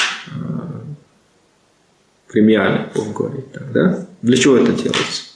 Для того, чтобы меньше нанимателю меньше платить налогов, соответственно. Когда приходит время платить, окончательно закрывать, вот говорит, пожалуйста, вот у вас прописано в договоре, вот вы это получите. А что делать сотрудникам, которых переводят на аутсорсинг? Ну, вот, например, они услышали, где-то слух какой-то там за какой-то за 2, за 3, за 4 дня, ну, когда короткий срок такой. Ну, что, там, значит, что значит переводят? Ну, вот есть какое-то определенное предприятие, определенная там, профессия, ну, скажем, уборщица. Вот им говорят две недели там, ну, слухами, на уровне слухов, не на уровне официальных документов, на уровне слухов, что вас переводят на аутсорс. У нас на заводе так. То есть их э, выделяют в отдельную... В отдельную... Да. Что им делать? У них есть какие-то шансы противостоять? Ну, с одной... Закрывают штатные единицы. Ну, понятно, фирмы, понятно. Те же люди, Нет, если, уже те же люди... угадали Ну, с одной стороны, вроде как да, это ухудшает их положение, с другой стороны, вот эта аутсорсинговая фирма, если это какое-то локальное, да, так сказать, э, мероприятие, ну, локальная, локальная организация, то есть из этих же людей, принципе, у них получается коллектив маленький, да, в котором они могут уже работать. Хуже условия труда будут. Там, ну, может быть, нет, нет, смотрите, дело, дело не в этом. Дело не в этом. Вот они работали, допустим, в большом коллективе, да, то есть там, допустим, работает тысяча человек, а уборщиц 30 из этих, ну, будем говорить. Значит, для того, чтобы заключить коллективный договор, нужна половина. Нужно 500 человек, 501 человек, чтобы подписал этот коллективный договор. А если у них фирма с 30 человек, так у них надо 15 человек всего. Поэтому, наверное, если это, если это так, то можно воспользоваться вот, этим, так сказать, выделением в, в отдельную организацию. И что его всех уволить, конечно, да. В один день. Ну, набрать новых. Они могут договор расторгнуть просто с этой компанией, все это что. Не, они в том-то дело, что там уволят, а да, может наберут, может не. Нет, я, я имею в виду, что вот в самой, ну, сами они ничего не сделают. То есть за них должен вступаться большой коллектив, да, да и прописать, допустим, в, в том же самом коллективном договоре должно быть прописано, что изменение штатного расписания там, по, по согласованию с профсоюзом. Это изменение же штатного расписания, изменение. А профсоюз не согласовывает. Ну или даже с учетом мнений. Все равно, то есть если, если они меняют, там мнения не учли, протокол разногласий уже повод. Но сами они вот, локально в своей, своей группе это не сделают. А штатное расписание это то есть э, состав штата работников? Штат, да, штат, там, там прописано должности и количество работников на должности. Если, если там были в штате были уборщицы, их у- убирают из штата, выводят за штат, значит меняется штатное расписание. Если в колдоговоре есть э, этот пункт, что там, с учетом мнения профсоюза, даже с учетом мнений, не согласования, то, в принципе, это уже повод. э, там, ну, процедура э, в следующем заключается. Что такое учет мнений? Это работодатель три дня ждет, что так сказать, э, у него лежит на столе мнение. Что он говорит, мы учли, но не согласны с этим. Вот. Но это повод уже составить протокол разногласий и, э, собственно говоря, начать трудовой спор. Трудовой спор, да, может через примирительные процедуры. Другое дело, что для того, чтобы этим заниматься, как бы это должен быть навык. А здесь вроде как, ну, большинство скажет, это что там, нам какая разница, как, как там уборщицы. У нас они работали на предприятии или там сторонние. Ну, я к тому, что сегодня уборщица, завтра электрик, такая. Да, ну Вот так, специальная так, так получается. Да. Так и получается. Ну, более того, есть же, есть же такие формы, когда, допустим, переводят на индивидуальный контракт. То есть, э, вроде как ты не работник предприятия. Да, да, да. Тебя нанимают как, как ИП для выполнения работы определенной. Но там, правда, срок оговорен, то есть это не больше года может быть. Ну, потом продлевается, перезаключается, вернее. В любом случае, если нет, нет коллектива, если коллектив не готов э, вступаться, так сказать, и бороться за свои права, ничего Тут будут э, разные, разные хитрые схемы применяться в интересах работодателей. Все равно без борьбы ничего не получится. Это должен быть основной вывод. Ни экономической борьбы, ни политической, ни никакой не будет. Борьба страшная. Ее можно начать, а закончить нельзя. А если ты сидишь и не борешься, то в любой момент можешь начать. А если начал, то закончить уже не, можешь. Вот. Да. Вся жизнь, э, ну вообще-то, вообще-то вся жизнь борьба. Борьба начинается, извините, с первого вздоха и до последнего продолжается. Как показывает, если на встречу ведешь, даже к собственному начальнику, он может на тебя наступить и переступить. Хотя будет тебе в глаза говорить, что через полгода все будет нормально. Надо искать товарищей всегда. То есть надо искать единомышленников. Нужно объединяться. Потому что один- борьба одиночек, ну, конечно, перспективы никакой не имеет. Ну, можно тогда к политике вернуться Но только на на очень последний, короткий на очень короткий момент. где у кого-то... Как я понимаю, у нас все-таки есть партия, в этой партии есть газета, если я правильно понял, Народная правда, ее Да. можно сайт или что-то. Или она, она, она вообще является, условно говоря, органом партии? Да, она конечно. имеет сайт, она имеет э, кое-что, потому что что-то так сходу я не нашел. Вернее, на- нашел что-то, но У газета, да, есть, э, есть сайт э, Рабочей партии России, официальный сайт. Вот, значит, первое. Второе, есть, э, есть сайт Фонда Рабочей Академии. И есть сайт Московского отделения Фонда Рабочей Академии, где выложены все номера Народной правды. Вот, ну, я на память не напишу вам. Не, не, не, не, не, не, Название. Да, да. Вот если говорить о, о номерах народной правды, то они там выложены. И актуально выкладываться. Актуально выкладываются, да. Просто как-то глубоко.